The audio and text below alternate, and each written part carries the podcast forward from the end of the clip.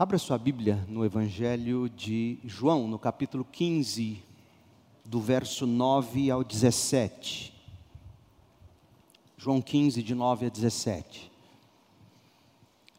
E eu quero retomar o tema A linguagem do amor de Deus. A linguagem do amor de Deus. Esse texto, Jesus ele ele destrói toda a concepção de amor contemporânea. E ele constrói no lugar o que é o amor bíblico, seja entre marido e mulher, seja entre pais e filhos, seja entre amigos ou irmãos de fé ou consanguíneos. Ah, eu fiquei surpreso depois da mensagem de domingo passado à noite, em ouvir de alguns de vocês o quanto o livro As Cinco Linguagens do Amor ainda é comum. Inclusive, alguém que veio de uma outra igreja me contando que era livro texto da referida igreja para aconselhamento de casais. E, e eu te confesso que eu fiquei preocupado, porque é muito mais sério do que eu imaginava. O estrago que esse novo evangelho, baseado em tudo que nós vimos no, no domingo passado, e algo mais que eu quero repisar com vocês e aí construir ou procurar ensinar em linhas gerais qual é a linguagem do amor de Deus e, portanto, a dos cristãos. Então, se você já leu o livro, As Cinco Linguagens do Amor, eu quero que você leia agora comigo João 15 e pese por você mesmo o que está dito do que você se lembra, espero que muito pouco, das cinco linguagens do amor, com o que Jesus diz aqui. João 15, 9. Eu os amei como o Pai me amou permaneçam no meu amor. Quando vocês obedecem a meus mandamentos, permanecem no meu amor, assim como eu obedeço aos mandamentos de meu Pai e permaneço no amor dele. Eu lhes disse estas coisas para que fiquem repletos da minha alegria. Sim, sua alegria transbordará. Este é meu mandamento: amem uns aos outros como eu amo vocês. Não é mais nem amem uns aos outros, ou ame o próximo como você ama a si mesmo.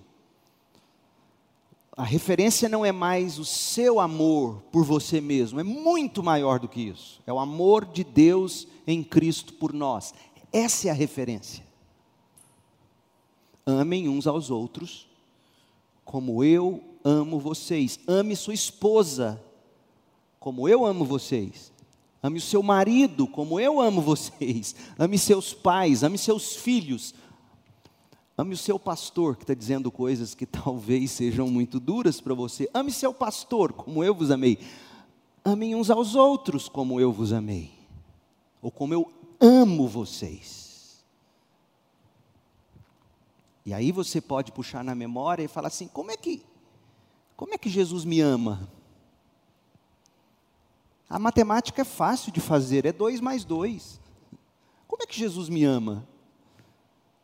Entregando-se por mim, mesmo quando eu não o amava.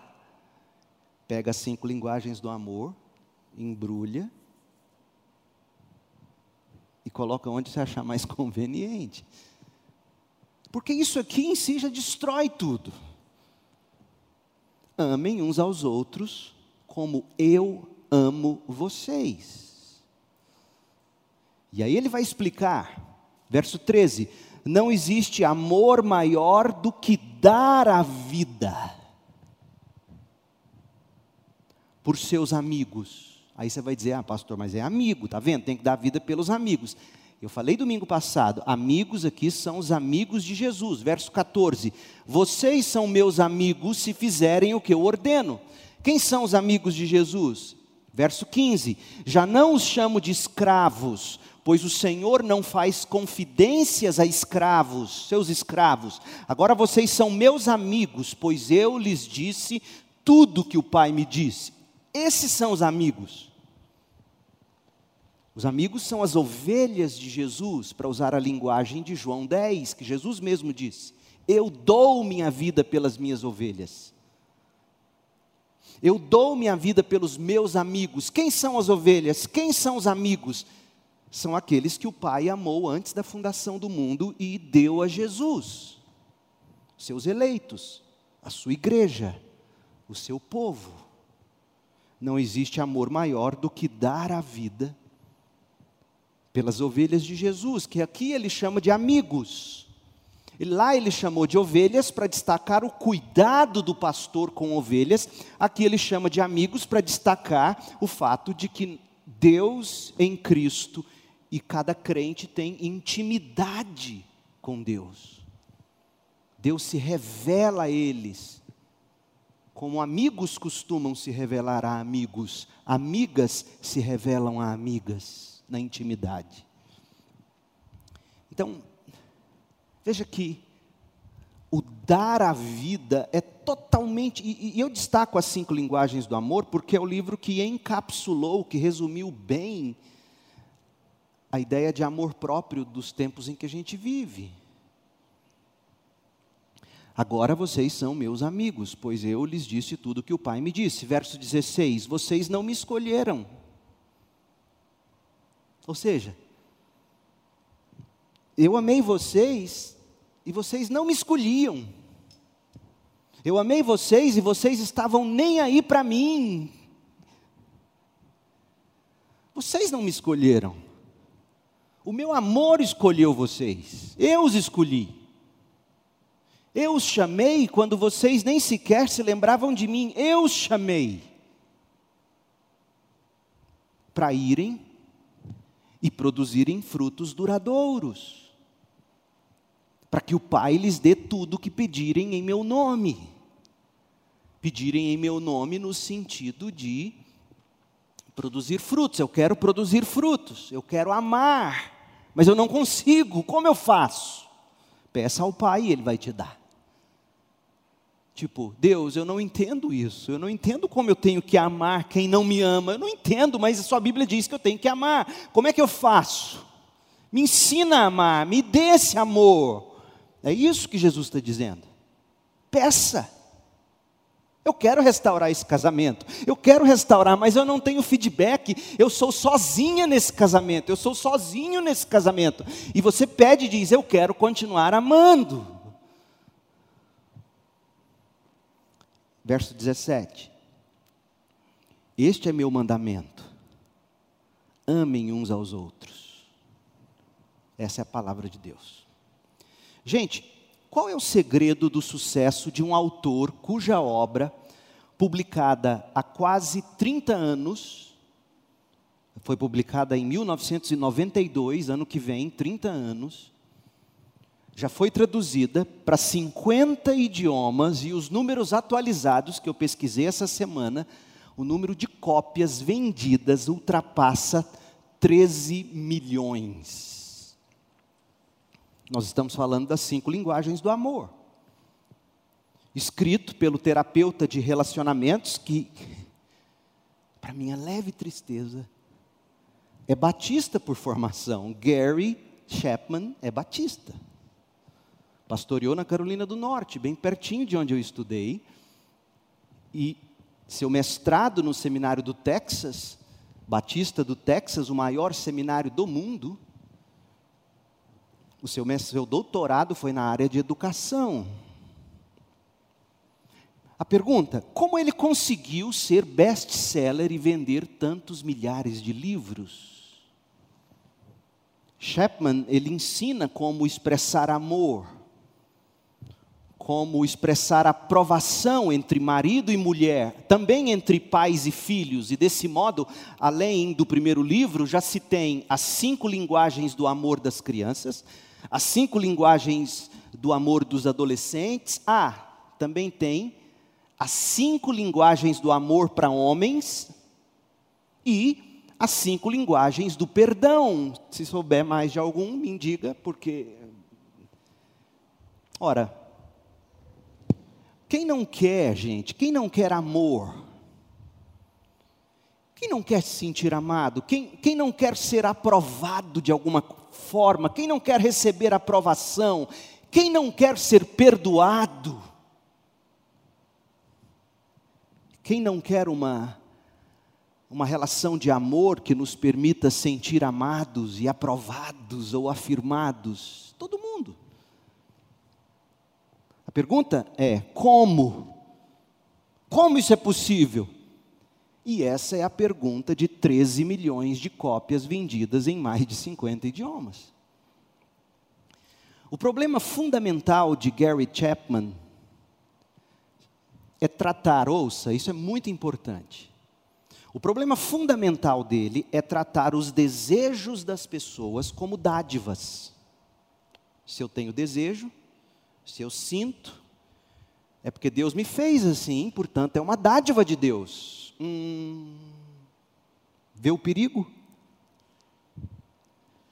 E aí ele chama os desejos que ele denomina dádivas, se não direta, mas indiretamente, certamente, ele chama esses desejos de linguagens do amor a serem faladas para encher tanques vazios, que se esvaziam. Em outras palavras, sabe qual é o maior problema do seu marido, esposa? Sabe qual é o maior problema da sua esposa, marido? Sabe qual é o maior problema dos seus filhos? Sabe qual é o maior problema de todo mundo, meu e seu? É que o nosso tanque de amor anda vazio. Em algum momento do livro, ele chega a dizer que um determinado adultério aconteceu, um caso real que ele relata, porque o tanque de amor daquele marido não era adequadamente preenchido pela esposa. Então, da próxima vez que você adulterar, espero que eu não saiba disso, porque você terá problemas com a igreja, porque terá tido com Deus. Você tem a desculpa? Não, é porque minha mulher não me dá o sexo que eu quero, e a minha linguagem do amor é toque, é o toque perfeito.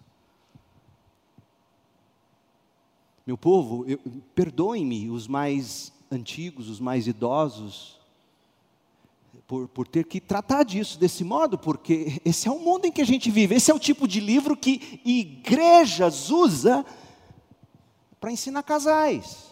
Olha, dê para o seu marido o que ele quer, dê tudo, porque senão ele vai adulterar. E vice-versa. Dê para o seu filho a linguagem de amor que ele precisa ouvir, senão ele vai virar um delinquente. E aí a culpa é do marido, quando a esposa o trai ou o abandona, só do marido, porque não encheu o tanque dela, só da esposa, porque não encheu o tanque dele, só dos pais, porque não encheram o tanque dos filhos. E de que modo você enche o tanque? Palavras de afirmação, tempo de qualidade, presentes, atos de serviço, toque físico.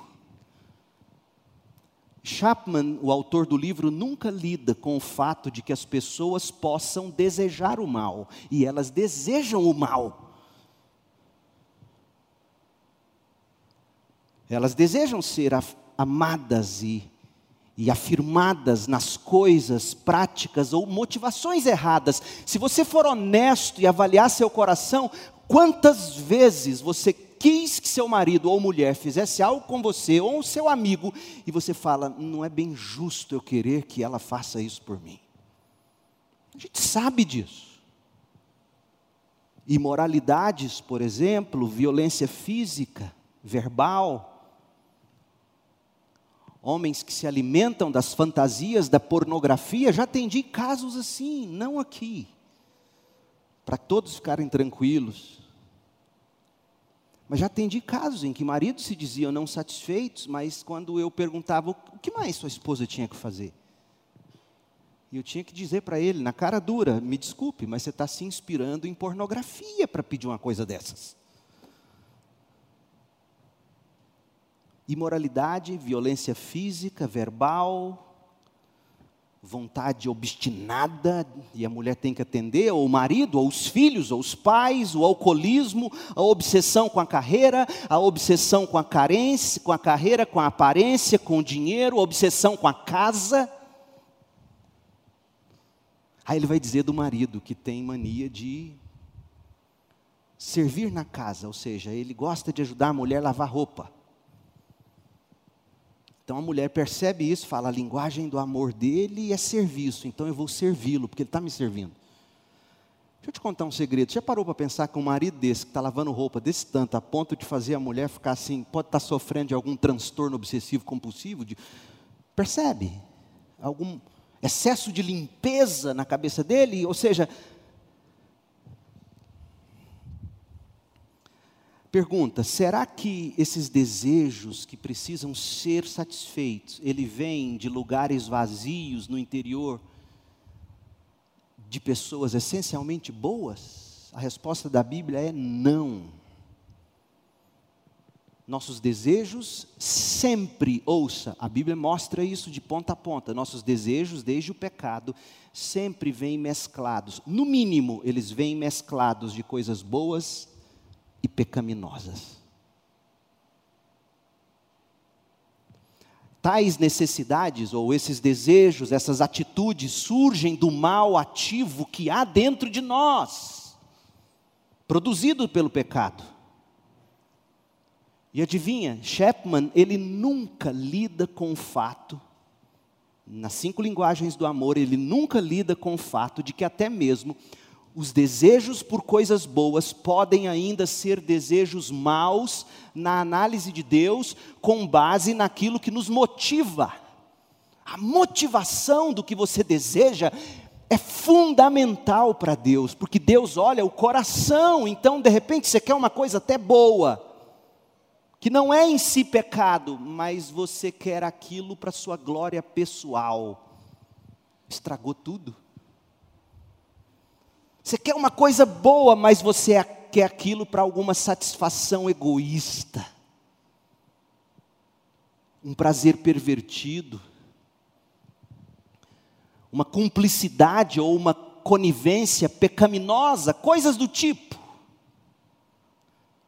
A sua linguagem do amor, como a minha, como a das pessoas nos casos de estudo do livro de Chapman, a nossa linguagem do amor será sempre uma mistura singular entre criação e queda, entre desejos puros e desejos pecaminosos, sempre.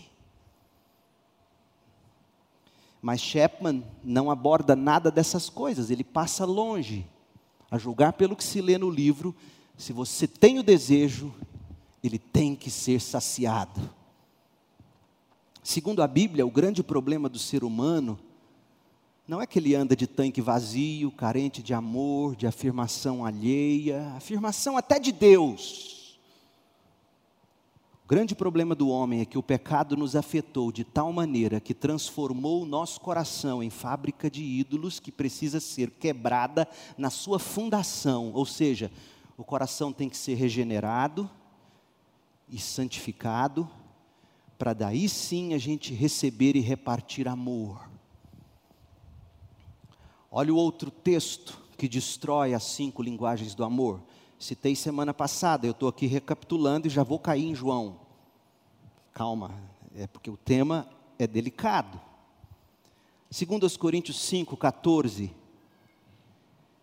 De qualquer forma, o amor de Cristo nos impulsiona a melhor tradução seria: o amor de Cristo nos controla. Tanto que a maioria das versões bíblicas, as versões mais conhecidas, diz o amor de Cristo nos constrange. Constrange no sentido de nos controlar. Então, o que que nos controla não são nossos desejos, não pode ser. O que tem que nos controlar, o que tem que nos constranger, o que tem que nos impulsionar não são nossos desejos, não são as necessidades sentidas que eu julgo ser necessária ser atendidas. Não, o que tem que me impulsionar me controlar é o amor de Cristo. Como está em João 15, nós vamos ver em instantes. E Paulo continua, porque cremos que Cristo morreu por todos, também cremos que todos morreram. Eu morri em Cristo.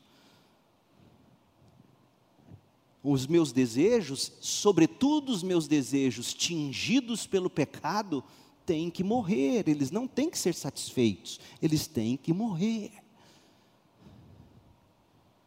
Ele morreu por todos, continua Paulo, para que os que recebem sua nova vida, e esse pacote nova vida terá que vir com novos desejos, desejos santificados desejos que refletem a glória de Jesus. Por isso que a vida cristã é essa batalha, porque a gente sabe que na prática nossos desejos não são santificados.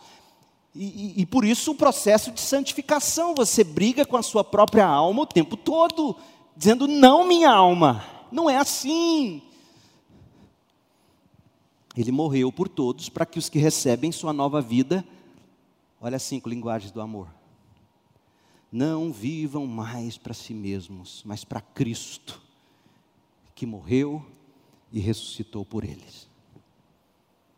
Portanto, o que de fato e mais profundamente todos nós carecemos é de crescer fluentemente no amor de Cristo, a linguagem do amor de Deus. Cristo é a linguagem do amor de Deus e que ninguém fala essa linguagem, ninguém ouve essa linguagem naturalmente. Mas todos necessitam. E pastor Jailton tocou nisso de forma linda hoje de manhã, quando falou da necessidade que nós temos de regeneração para a gente ver o tesouro escondido. E ele usou a ilustração da Serra Pelada, que era uma serra que o nome é pelada porque não tinha vegetação, e essa serra foi sendo escavada, escavada, e ouro foi tirado. Então você olhava lá atrás, antes da década de 80, e via uma serra sem vegetação, uma serra pelada, uma serra feia. Nossos olhos enxergam serra pelada, mas lá dentro tem ouro e só enxerga Cristo, quem nasceu de novo. Então, nós necessitamos dessa linguagem, daí a importância do nosso texto em João 15. O que Jesus está fazendo em João 15? Jesus está fazendo o seu discurso de despedida aos seus apóstolos e ele quer deixar claro que a grande marca do cristão é o amor. Fala-se em amor o tempo todo, o tempo todo, e parece que nos últimos tempos sempre mais se fala de amor. Mas o que é o amor? Olhe para João 15. O discurso de despedida de Jesus vai do capítulo 13 ao 17, sendo que o 17 é a oração dele pelos discípulos e por nós e por todos aqueles que haverão de crer. Eles estão a caminho do Getsemane e de lá, do Getsemane, Jesus será conduzido à sua via dolorosa do Calvário, onde ele vai morrer no lugar, ele vai morrer como substituto de pecadores. E os discípulos de Jesus estão perturbados pelo medo, eles estão apavorados pelas incertezas. E Cristo sabe de tudo isso. Cristo conhece o coração deles e por isso, aqui no capítulo 15 de João, Jesus se ocupa de tocar nas carências mais íntimas do ser humano. Quais são as suas carências mais entranhadas? Você saberia dizer? Não olhe para as suas necessidades percebidas, elas te enganam. Em João 15, Jesus nos aponta as três maiores necessidades que a gente precisa ter atendidas.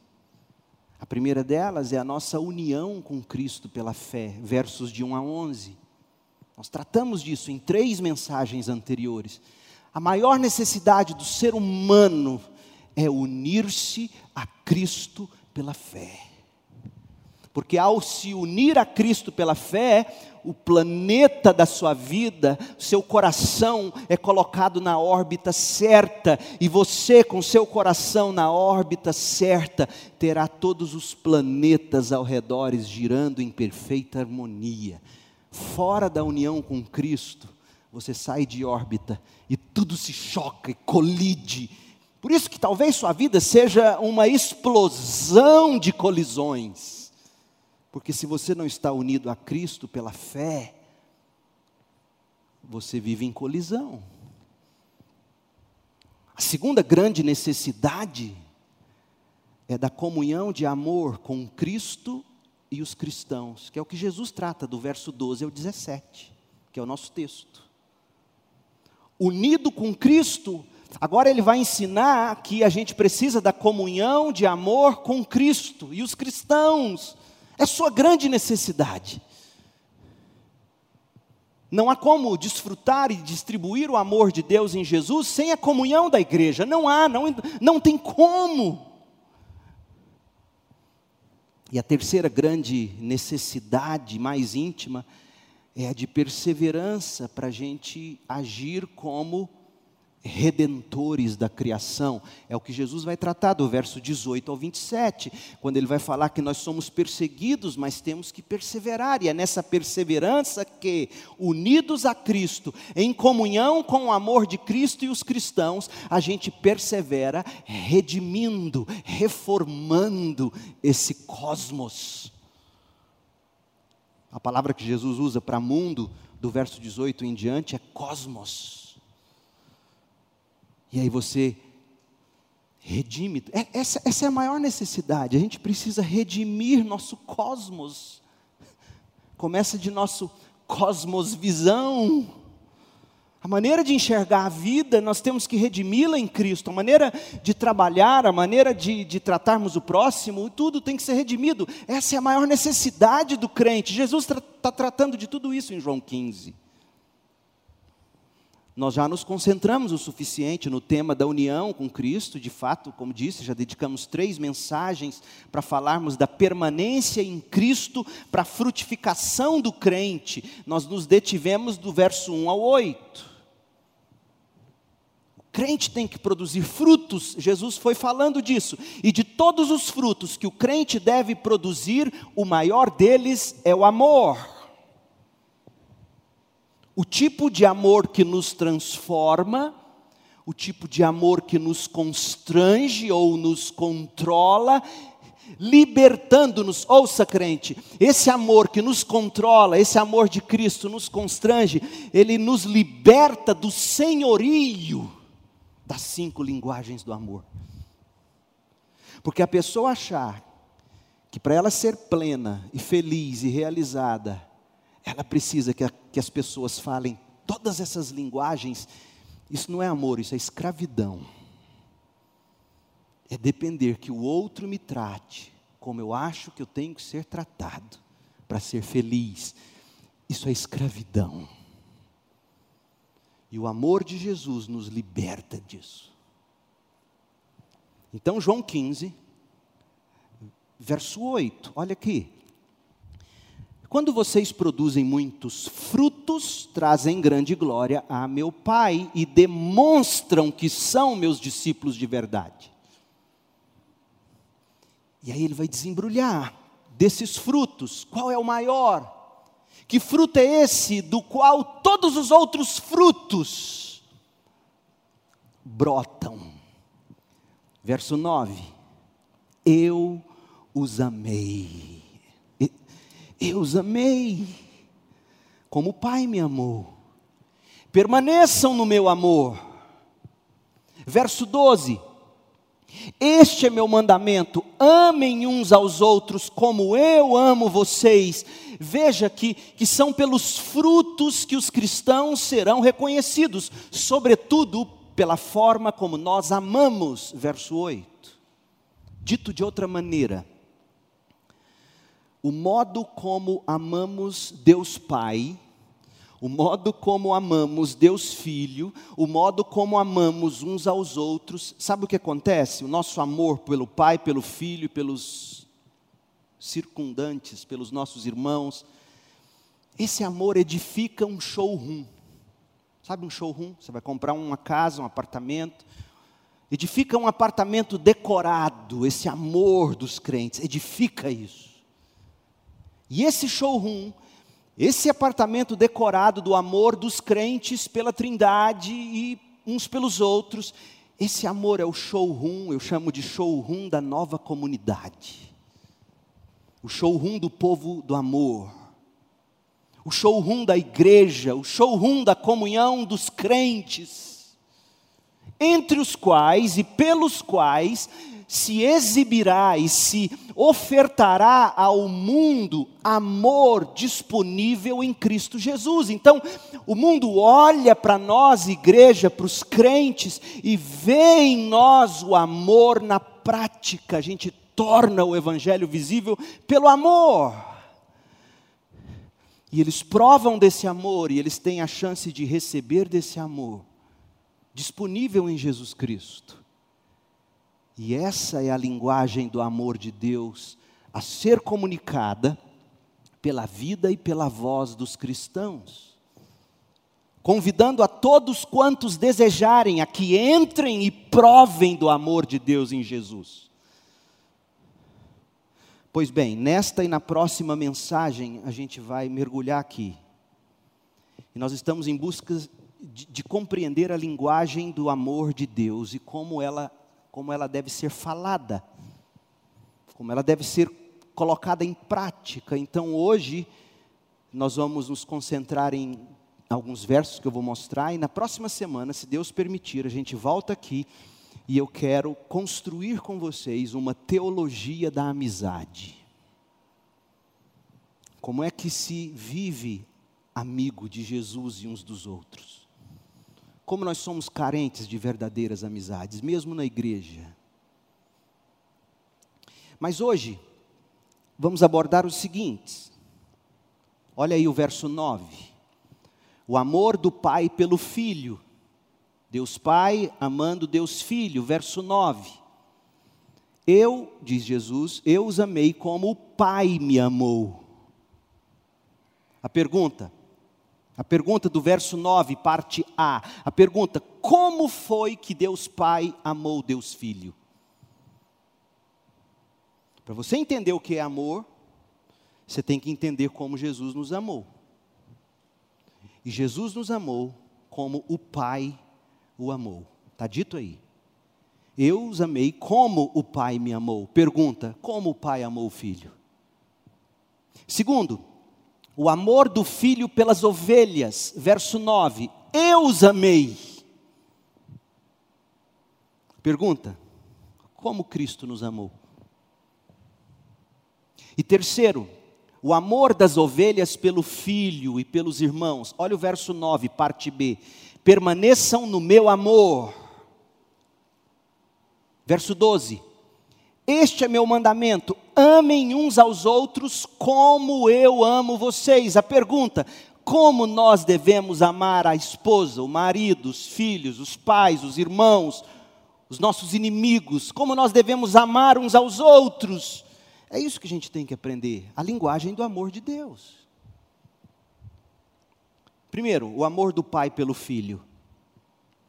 Jesus deixou um mandamento muito claro no verso 12: amem uns aos outros.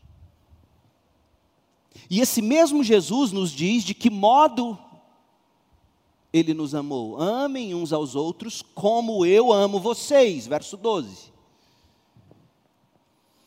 Mas ele, ele nos explica que ele aprendeu a amar a gente com o pai dele. Verso 9 eu os amei como o Pai me amou. E aí no verso 12, amem uns aos outros como eu amo vocês. Em outras palavras, para a gente saber como nós devemos amar uns aos outros, nós precisamos saber como Deus Pai amou Deus Filho.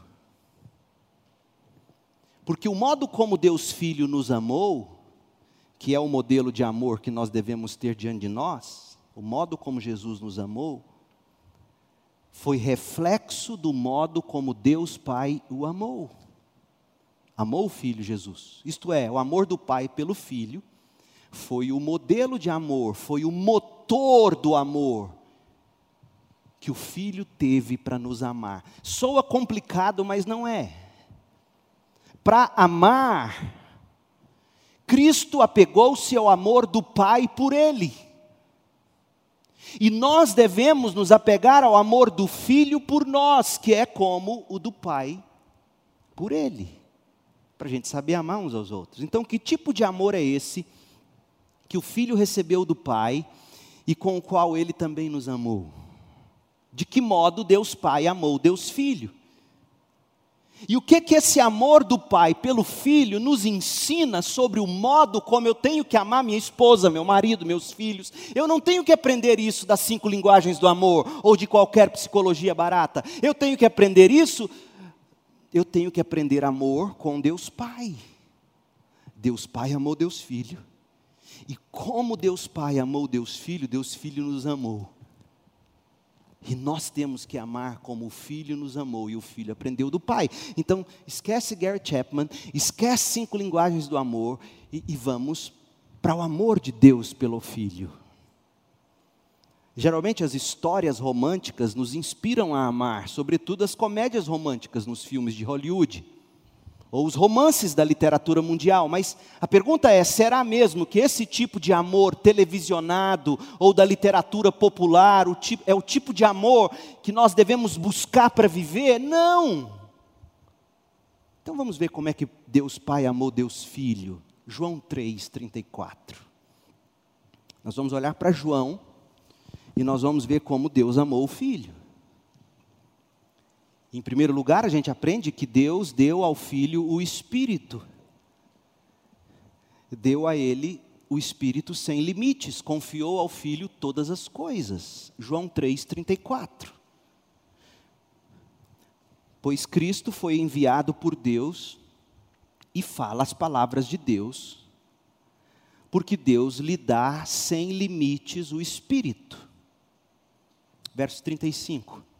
O Pai ama o filho e pôs tudo em suas mãos. A palavra grega para amor aqui é agapau, palavra agape. Deus deu ao filho o espírito de forma ilimitada e Deus confiou tudo nas mãos do, do filho. Foi assim que Deus Pai amou o filho a segunda faceta desse diamante, porque a gente está analisando um diamante, o amor de Deus Pai por Deus Filho é um diamante, com várias pontas.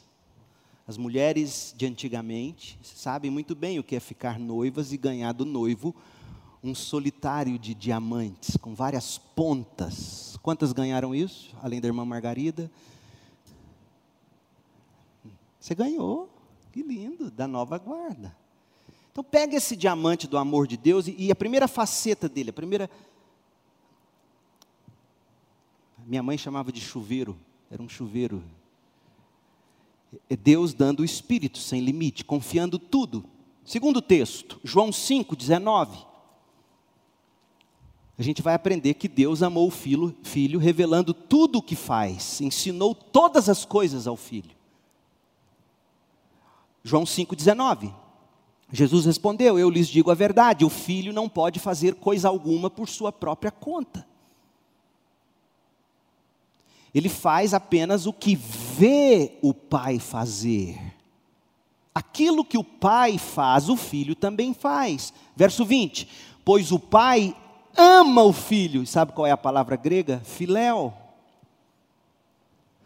Pai nutre um amor amigo pelo filho.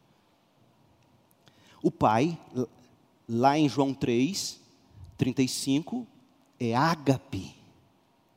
E põe tudo nas mãos do filho. Aqui é filéu. É amizade, e lhe mostra tudo o que faz, está vendo? O pai mostrou para o filho, e o filho nos chama de amigos lá em João 15. O pai ama o filho e lhe mostra tudo o que faz. Na verdade, o Pai lhe mostrará obras ainda maiores que estas, para que vocês fiquem admirados. João 10, 17. Olha como o pai amou o filho, ele ordenou que o filho morresse e ressuscitasse, ordenou que o filho entregasse a vida por amor. João 10, 17. O pai me ama, pois sacrifico minha vida para tomá-la de volta. Ninguém a tira de mim, mas eu mesmo a dou. Eu tenho autoridade para entregá-la e também para tomá-la de volta pois foi isso que meu pai ordenou. O pai me ama e me deu uma missão: entregar a própria vida para redimir suas ovelhas, aquelas que o pai mesmo vai me dar, os amigos que eu farei na cruz. João 15, verso 9. Pai amou o filho de forma completa, perfeita. João 15, 9. Eu os amei como o Pai me amou. A forma grega do verbo é o auristo. Que, e, e essa forma verbal, ela sempre assinala a completude da ação, a perfeição da ação. Ele me amou de forma completa e de uma vez por todas, completa, perfeita e plena. Ou seja, é o amor todo. O Pai me amou de todo o coração, seria a tradução popular. João 17, 22. O Pai amou o Filho como a si mesmo, como o bastante. O meu filho me basta. João 17, 22. Eu dei a eles, diz Jesus, a glória que tu, meu Pai, me deste, para que sejam um, como nós somos um. Eu estou neles e tu estás em mim. Que eles experimentem unidade perfeita, para que todo mundo saiba que tu me enviaste e que os amas tanto quanto me amas. Pois quero que os que me deste estejam comigo onde eu estou, então eles verão toda a glória que me deste, porque me amaste antes mesmo do princípio do mundo. O Senhor sempre me amou, eu sempre bastei para o Senhor. Verso 25: Pai, Pai justo, o mundo não te conhece, mas eu te conheço, e estes discípulos sabem que tu me enviaste. Eu revelei, teu nome a eles e continuarei a fazê-lo. Então, teu amor por mim estará neles e eu estarei neles. Portanto, veja, foi deste modo que Deus Pai amou Deus Filho. Resumindo, como?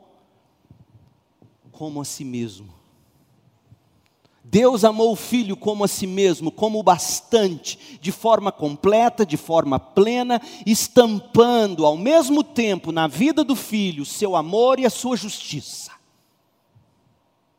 revelando-lhe seus segredos, suas intenções, dando ao filho todo o poder, toda a autoridade para a execução da missão, e o filho, por sua vez, também amou o pai. De que modo? Permanecendo nesse amor. Percebe que o modo como Deus ama o filho é bem diferente dessa sopa rala chamada amor de hoje em dia. Segundo, o amor do filho pelas ovelhas. Do mesmo, nós vamos aplicar essas coisas. Segure lá. Do mesmo modo que o pai amou o filho, o filho amou as ovelhas. É o que está em João 15, 9. Eu os amei como o Pai me amou. Em outras palavras, eu os amei de igual forma, completa, perfeita. Eu os amei obedecendo ao Pai em tudo que Ele me enviou a fazer. João 4,34. Jesus diz: Meu alimento consiste em fazer a vontade daquele que me amou, que me enviou, e em terminar sua obra. Foi assim, eu vim fazer o que o Pai me enviou a fazer. Foi assim que o Filho nos amou. Fazendo o que o Pai deu a ele para fazer. Isso fica claro em João 6,38. Jesus diz: Pois desci do céu para fazer a vontade daquele que me enviou. Foi assim que eu amei vocês, fazendo a vontade do Pai que me enviou, e não a minha própria vontade. E esta é a vontade de Deus, que eu não perca um sequer de todos que Ele me deu mas que ressuscite todos que Ele me deu no último dia. Pois é a vontade de Deus Pai, de meu Pai, que todo aquele que olhar para o Filho e nele crer, tenha vida eterna, e eu os ressuscitarei no último dia. Ou seja, Cristo nos amou, obedecendo, fazendo a vontade do Pai. E Jesus permaneceu no amor do Pai, obedecendo-lhe em tudo para a glória do Pai, João 8, 29 diz: E aqueles que me enviou, e aquele que me enviou, que é o Pai, aquele que me enviou está comigo. Ele não me abandonou, pois sempre faço o que lhe agrada. Cristo nos amou fazendo o que agrada ao Pai. João 12, 27. Agora minha alma está angustiada, acaso devo orar, Pai, salva-me desta hora, salva-me da cruz? Não, porque foi exatamente para esse motivo que eu vim para dar a vida em resgate das ovelhas do meu Pai. Pai, glorifica teu nome. Então uma voz falou do céu: Eu já glorifiquei meu nome quando eu te enviei, e o farei novamente em breve quando eu te pregar na cruz e te ressuscitar. Foi assim que o Filho nos amou, cumprindo a vontade do Pai para a vida dele na nossa salvação. João 14, verso 30. Não tenho muito tempo mais para falar com vocês, pois o governante deste mundo se aproxima. Ele não tem poder algum sobre mim, mas farei o que o Pai requer de mim. Para que, Jesus? Para que o mundo saiba que eu amo o Pai. O mundo vai saber que eu amo o Pai, fazendo tudo o que o Pai requer de mim. Levante-se e vamos embora. De que modo o filho amou suas ovelhas? Cumprindo a obra de amor que o Pai entregou para ele realizar. João 3,16. Porque Deus amou tanto o mundo que deu seu Filho único, para que todo o que nele crer não pereça, mas tenha vida eterna. Portanto, é na total entrega de obediência amorosa de Jesus ao Pai que está o modo como o Filho Jesus Cristo nos amou, entregando-se em obediência. E é isso que Ele quer que a gente faça, que a gente ama como Ele nos ama. E Ele nos ama se entregando em obediência ao Pai. A última observação: o amor das ovelhas pelo filho e pelos irmãos. O amor do pai pela glória do filho enviou o filho, empoderou o filho para cumprir sua obra de salvação. O amor do Pai pela glória do Filho, ou seja, o louvor da gloriosa graça de Jesus foi o que fez Deus Pai enviar seu Filho para que a gente olhasse para o Filho Jesus Cristo e o louvasse pela sua gloriosa graça, morrendo por nós pecadores. Então foi esse amor pela gloriosa graça de Jesus que fez o Pai enviar o Filho, e o Filho tanto amou o Pai que o obedeceu. É isso que Jesus quer dizer quando ele fala em João 15, 9. Leia comigo. Eu os amei como o Pai me amou, revelando-lhes minha gloriosa graça. Essa é a linguagem do amor de Deus. Esse mesmo Jesus agora nos faz um ultimato. João 15, 9, parte B: permaneçam no meu amor. Quando vocês obedecem meus mandamentos, e esse mandamento vai ficar claro no verso 12, este é meu mandamento: amem uns aos outros como eu amo vocês. se vocês obedecem a meus mandamentos, amando uns aos outros como eu amo vocês, aí você pode dizer, mas isso aqui então é uma ordem, o cristianismo é ordem? Não, o cristianismo é um deleite. Porque onde estava a alegria do filho em obedecer o pai? Ele diz: Olha, minha comida, minha bebida é fazer a vontade dele. Eu encontro realização, eu encontro prazer, eu encontro alegria, eu encontro satisfação fazendo aquilo que o pai me deu para fazer. Ele se, e por isso Jesus vai dizer aqui em João 15: Eu disse essas coisas para vocês ficarem alegres. Na medida em que vocês vivem no meu amor, permanecem no meu amor, e permanecer no meu amor é amar uns aos outros como eu amo vocês, vocês ficarão repletos da minha alegria. Verso 11. É isso que Jesus está dizendo. Venham a mim, encontrem satisfação em mim e saiam desse encontro comigo com a mesma satisfação que eu tenho no meu relacionamento com o Pai em fazer a vontade dEle essa é a linguagem do amor de Deus. Saciem-se no meu amor e repartam meu amor para aqueles que não querem o nosso amor, diz Jesus. O crente dá a vida pelos amigos de Jesus. A gente é bom em falar que missionário e pastor tem que entregar a vida pela obra. Mas por que, que você não tem que entregar a vida pelo casamento? Pelos pais, pelos filhos? Ou você acha que o tipo de perseguição e sofrimento que missionários sofrem no campo é menos cruel do que as ofensas do seu cônjuge? Percebe? Percebe como é que a gente transformou missões em uma atividade que nos faz sentir bem, dizendo a gente faz o que Jesus mandou, a grande comissão, a gente sustenta missões, a gente envia missionário. Sim, temos que fazer isso.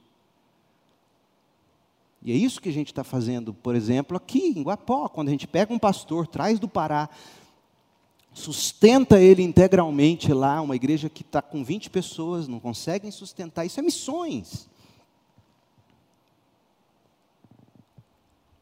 Agora, por que, que quando diz respeito à minha vida conjugal, meus filhos, meus pais, meus relacionamentos mais próximos, por que, que eu não vou amar como Jesus manda eu amar, entregando a vida? Essa é a linguagem do amor de Deus.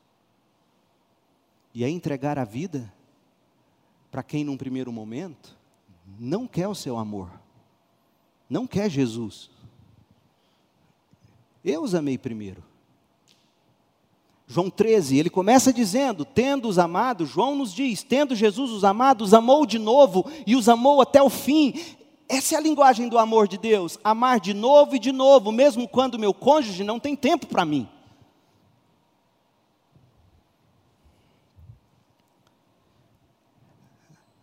Permaneçam no meu amor, ou seja, amem como eu os amei, com o mesmo tipo de amor que o meu Pai me amou e eu amei vocês. Isto é, entreguem-se pelo próximo, entreguem-se pelo outro para o louvor da gloriosa graça de Jesus. Mas como que você insiste em ficar nesse casamento? Esse homem não honra você, esse homem. Eu não estou falando aqui de abusos, tá, gente? Isso é outra categoria. Esses casos são mais raros, graças a Deus. Estou falando de desentendimento, aquilo que geralmente incompatibilidades. Não, por que, que vocês vão separar? Incompatibilidades. Amor que se esfriou, que acabou. O mundo mais verá do amor de Deus no seu casamento, na minha amizade com alguém, no meu relacionamento com os filhos, quando nenhum deles fala a minha linguagem, e eu continuo falando a linguagem de Jesus. Eles vão olhar para mim e vão me chamar de bobo. Mas eu sou bobo. Porque Deus foi bobo quando amou quem não o amava. Não é assim, meu povo? Esse é o amor de Deus. Na prática, Eis o que significa amar Jesus e os irmãos. Isso impactou tanto João que ele escreve a primeira carta. 1 João, capítulo 3, verso 16. Olha o que diz. Sabemos o que é o amor. O que é o amor? Não, você fala a minha linguagem, você, você satisfaz meus desejos, você me dá atenção, eu gosto de atenção, você me dá presente, eu gosto de presente. Você me toca do jeito que eu gosto. Isso é amor? Não, isso não é amor. Pode ser expressões de amor, porque olha para Jesus. Jesus deu pão para a multidão, não deu? O povo matou a fome. Mas aquela mesma multidão, de barriga cheia, quando Jesus começou a pregar para eles e confrontar os ídolos dele, deles foram embora. E Jesus ainda vira para os apóstolos e fala: Vocês também querem ir junto? E Pedro diz: Não, só tu tens palavras de vida eterna. Então a linguagem do amor não é só dar pão, não é só te dar presente, não é só fazer atos de serviço por você, não é só te dar tempo de qualidade. É nesse tempo de qualidade você permitir que o outro entre com o evangelho e confronte os seus ídolos. Ah, não. Aí não, pastor. Quem é ele ou quem é ela para apontar o dedo para mim? Não é assim que a gente reage? Quem é você para falar assim comigo? Olha para Jesus. A linguagem do amor de Jesus era sempre, em essência, confrontadora, em exortação amorosa, dizendo: arrependa-se, abandone esse ídolo, abandone o senhorio desse desejo, dessa vontade. Porque sabemos o que é o amor, porque Jesus diz, ou João escreveu, 1 João 3,16, porque Jesus deu sua vida por nós. Portanto, também devemos dar nossa vida por nossos irmãos. Você quer dar a vida pelos irmãos e não dar a vida pelos filhos? Foi a lição mais dura que eu tive que aprender quando eu me tornei pai. Mais dura. E desde que minha mulher pariu, ela nunca mais comeu nem dormiu. E eu também. E o que, que isso revela? A vida não é mais minha, é do outro.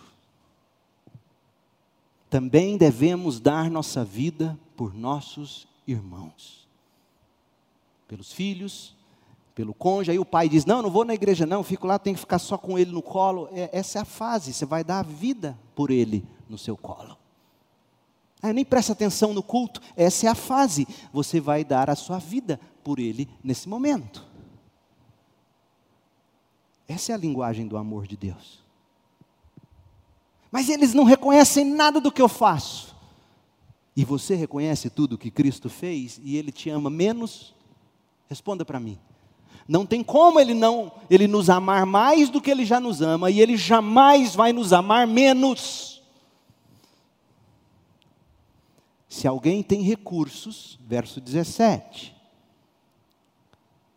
1 João 3,17: Se alguém tem recursos suficientes para viver bem e vê um irmão em necessidade, mas não mostra compaixão, como pode estar nele o amor de Deus? Aí geralmente a gente pensa nisso aqui apenas em termos monetários, financeiros, e isso é uma realidade. Num primeiro instante, João está falando de dinheiro mesmo. Você vê alguém com necessidade e tem e não consegue dar, porque você está pecando. Mas isso aqui, o cristianismo extrapola a moeda do dinheiro. De repente, na sua relação, você é quem tem a paciência e seu cônjuge não tem. E aí você vê seu cônjuge não ter a paciência, o que, que você faz? Você dá a sua paciência para ele dê ao outro, dê aos seus irmãos aquilo que ele não tem. É isso que o Evangelho ensina, essa é a linguagem do amor. Não é dar para que Ele possa me amar de volta, é dar porque Ele não tem, na esperança de que Deus o regenere, o restaure, o transforme e ele seja santificado, como Paulo vai falar do marido não crente. Filhinhos, João 3,18, 1 João 3,18, filhinhos, não nos limitemos a dizer que amamos uns aos outros Vamos parar de ficar só falando. Demonstremos a verdade por meio de nossas ações. Veja, veja o quanto João 15 impactou João, apóstolo. Cristo e o amor dos cristãos é a linguagem do amor de Deus que o mundo carece. E toda a gente precisa ouvir. Gente, está todo mundo tão confuso sobre qual seja a nossa real necessidade. Tanta gente buscando redenção, realização, satisfação no amor próprio, no amor e na aprovação das pessoas, tudo em vão. Porque o que de fato todos precisamos é do amor já revelado a nós em Jesus, e esse amor nos resgata de nós mesmos nos livra do senhorio das cinco linguagens do amor. Eu não preciso que você fale a minha linguagem de amor para eu te amar como você deve ser amado. Por quê? Porque eu em Cristo tenho que te amar do jeito que Cristo me ama, do jeito que ele aprendeu do Pai sobre amor. E isso independe da linguagem que você fala para mim. Até para inimigos, Jesus disse que seria assim. O que você faz com seu inimigo político? Xinga ele? Não, na primeira oportunidade, dê água gelada, sem veneno, filtrada para ele. Ore por ele. Isso é evangelho, isso é radical, gente. Isso é radical. Gramsci Scruton, são, Scruton é da direita, Roger Scruton, que eu gosto muito, Gramsci, que eu não nutro nenhum valor, esquerda, mas, mas assim, nenhum deles chega sequer perto do radicalismo que é Jesus Cristo. Nenhum. Porque a revolução gramsciana, ela, ela atropela quem é contra a visão os de direita atropelam quem é contra a visão. Os de Cristo morrem dando água, mesmo quando não escutam os outros falando a nossa linguagem do amor. Isso é cristianismo, isso é radical, isso muda casamento, isso muda o mundo. Olha o que é esse amor na prática. 1 Coríntios 13, Veja se as cinco linguagens do amor passa ao teste do que Paulo aprendeu com Jesus em João 15. Porque para amar como Jesus nos manda amar em João 15, 12, amar como, como Ele nos ama, na prática é o que está em 1 Coríntios 13. E em primeiro lugar, Paulo está falando a uma igreja. E ele está destacando aqui, quando ele define amor, ele está destacando o amor em contraste aos pecados daquela igreja aplica-se também a, a, qualquer relacionamento. Aplica ao casamento, aplica a filhos e pais, etc. Mas, mas o que é o amor, Paulo? O amor de João 15. Como é que é esse amor numa igreja, num casamento? Mas esse tipo de livro não vende, não vai vender 13 milhões de cópias. 1 Coríntios 13, 4. O amor é paciente, é bondoso, mesmo quando a sua esposa não fala a sua linguagem do amor. Paciente com ela, bondoso com ela e vice-versa. O amor não é ciumento, o amor não é presunçoso, o amor não é orgulhoso, o amor não é grosseiro. A próxima frase, detesta detona as cinco linguagens do amor. O amor não exige que as coisas sejam a sua maneira. O amor que você tem que dar para o seu cônjuge, para quem quer que seja, não depende se ele ou ela fala a sua linguagem. Não exige que as coisas sejam a sua maneira. O amor não é irritável, o amor não é rancoroso. Quanta gente rancorosa. Eu perdoei, mas eu, eu, não aguento lembrar. Tudo bem, você vai lembrar para o resto da vida. Mas dizer não aguento. O amor não é rancoroso, o amor não se alegra com a injustiça, mas com a verdade. O amor nunca desiste. A mulher não fala a minha linguagem do amor, eu vou cometer um adultério. Não, o amor não faz isso. Ah, mas ele não fala a minha linguagem do amor, eu vou parar de falar dele. Não, não desiste. Nunca perde a fé. O amor sempre tem esperança e sempre se mantém firme. Veja, qual é o combustível do amor? Fé e esperança em Cristo. É o trinômio de Paulo, ele ama esse tripé: fé, esperança, amor. Só ama desse jeito quem tem fé e esperança em Cristo. A igreja que é o showroom da comunidade do amor, composta de cristãos que provaram do amor de Deus em Cristo. A igreja é a encarnação do amor de Deus em Cristo na terra. Então, uma igreja que encarnou esse amar uns aos outros como eu amo vocês. Como é que isso significa? Colossenses 1, abra lá, verso 3. Colossenses 1, 3. Sempre oramos por vocês e damos graças a Deus, o Pai de nosso Senhor Jesus Cristo, pois temos ouvido falar da sua linguagem do amor. Qual é a linguagem? Temos ouvido falar da sua fé em Cristo Jesus. Essa é a linguagem do amor de Deus. Temos ouvido falar da sua fé em Cristo Jesus e de seu amor por todo o povo santo. E de onde vem esse amor? Verso 5: que vem da esperança confiante naquilo que lhes está reservado no céu. Esse amor não vem na esperança de que eu vou amá-lo, eu vou falar a linguagem dele, ele vai falar a minha de volta. Nunca mais leia cinco linguagens do amor. Não é bíblico. O que me motiva a amar o outro não é tá bom, eu vou falar a linguagem dele ou dela. Porque lá no livro ele diz: faça, e logo ele vai começar a falar a sua. O que motiva é você, no fundo, ser agradado. Eu vou, ser, eu vou agradar para ser agradado. Isso não é cristianismo. E Paulo diz isso.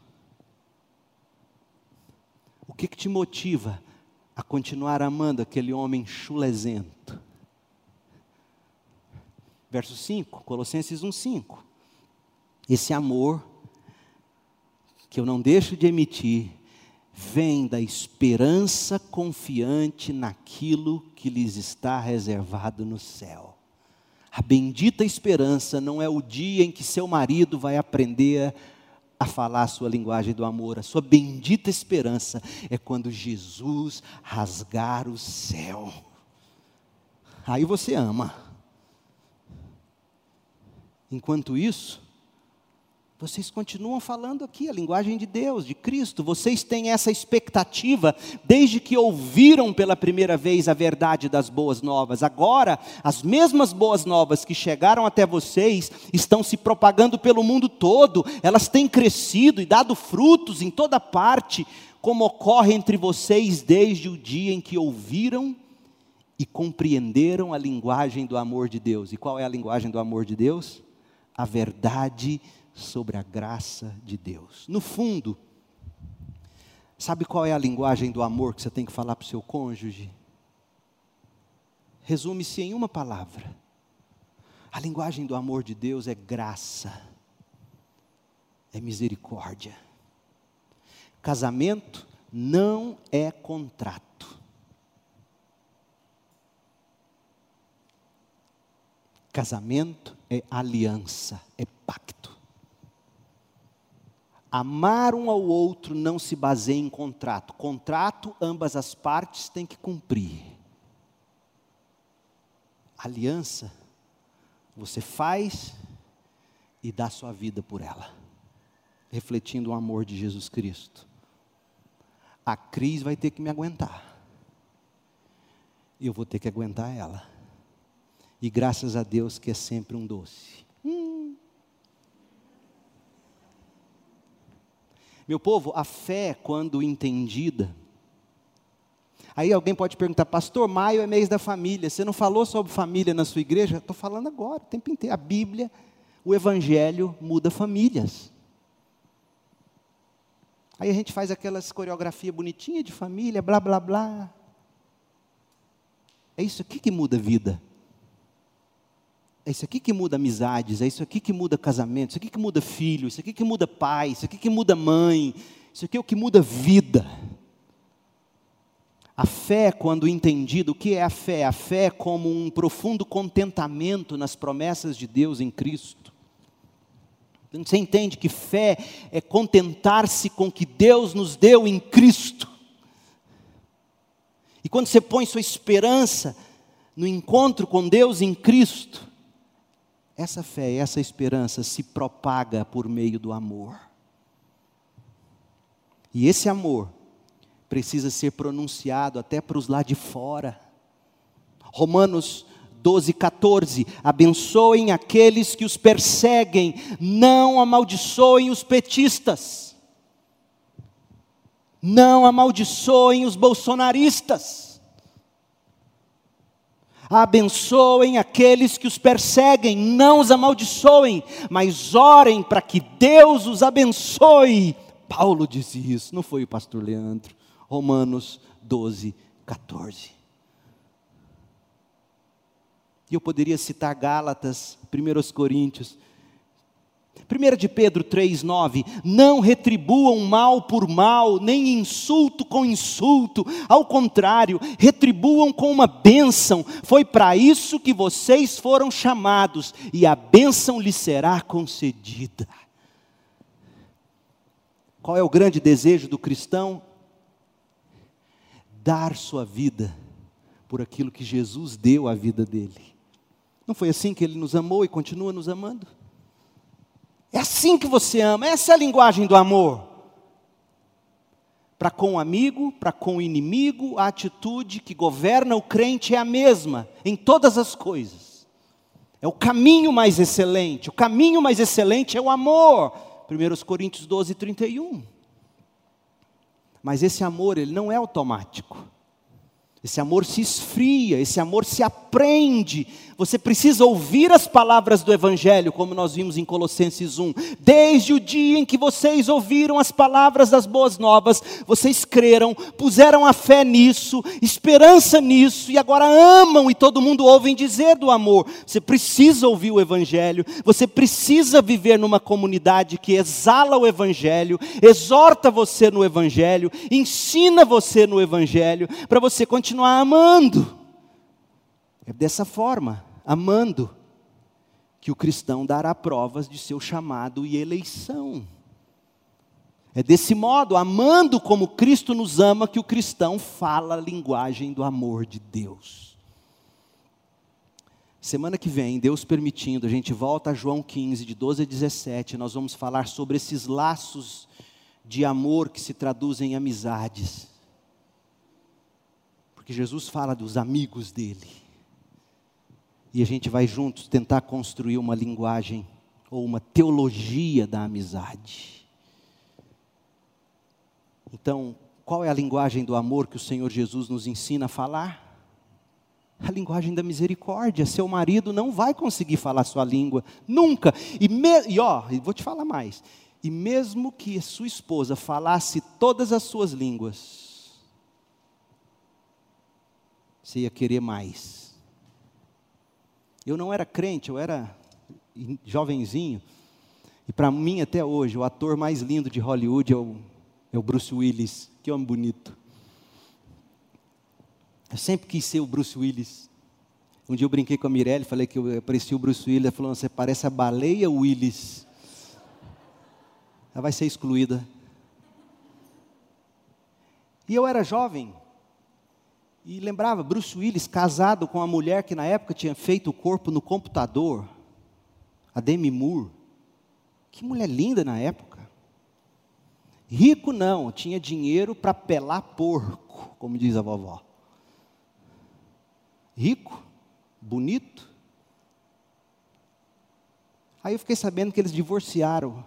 Foi a primeira vez, bobagem talvez para você, mas caiu a ficha naquele dia. Eu falei, gente, não é beleza, não é dinheiro.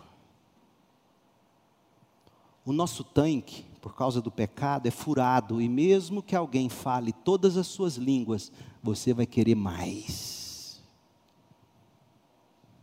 Mais. Mais.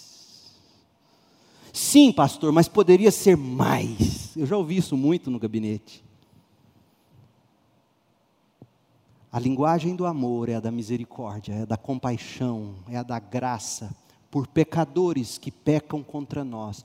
E os primeiros pecadores a pecarem contra nós são nossos próprios filhos, não é mesmo, papai e mamãe?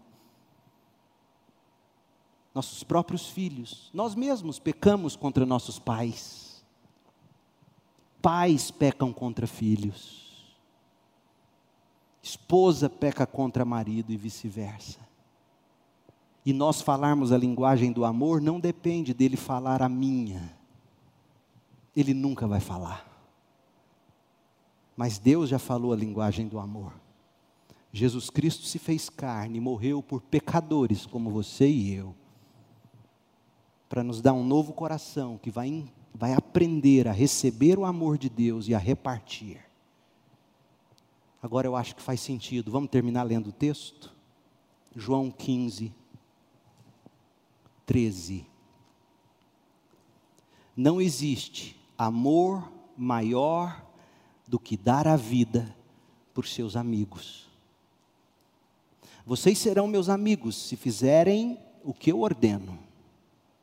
Já não os chamo de escravos, pois o Senhor não faz confidências a seus escravos. Agora vocês são meus amigos, pois eu lhes disse tudo que o Pai me disse.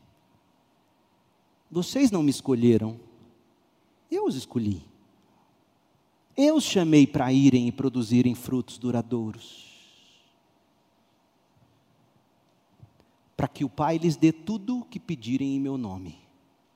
Este é meu mandamento: amem uns aos outros. Pastor, o senhor não conhece a minha vida. Eu não preciso conhecer para te dizer que Jesus disse aqui que se você pedir, Ele vai te dar a condição de frutificar o amor. Então, diga tudo aquilo que você gostaria de me dizer, para dizer que sua vida é um inferno. Pode até me dizer, pode até me procurar, vou ter uma alegria em sentar com você. Mas diga, descreva a Deus o seu inferno e diga: é nesse inferno que o Senhor me chama para amar. Eu não consigo. E o Senhor me disse que se eu pedir, o Senhor me dá esse fruto. Eu quero amar como o Senhor me ama. Comece a fazer isso. De repente, para você conseguir amar assim, primeiro você precisará provar desse amor. Provar desse amor. E hoje é a noite. Receba a graça de Jesus, o amor de Jesus Receba Jesus como substituto pelo seu pecado, o Cordeiro de Deus que tira o pecado do mundo. Receba-o com fé. Alimente-se da esperança de que Ele virá te buscar. E reparta esse amor.